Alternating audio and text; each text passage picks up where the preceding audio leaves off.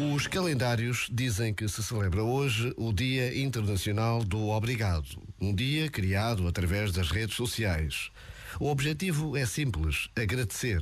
Agradecer a todos os que fazem parte das nossas vidas, agradecer o dom da vida, agradecer um telefonema, alguém que nos deixa passar, um sorriso, uma boa noite ou um bom dia.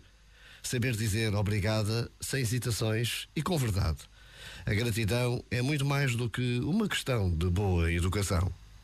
Por vezes, basta esta breve pausa de reflexão e oração para nos lembrarmos de um obrigada que ficou por dizer. É o que Deus espera de cada um de nós. Já agora, vale a pena pensar nisto. Este momento está disponível em podcast no site e na app.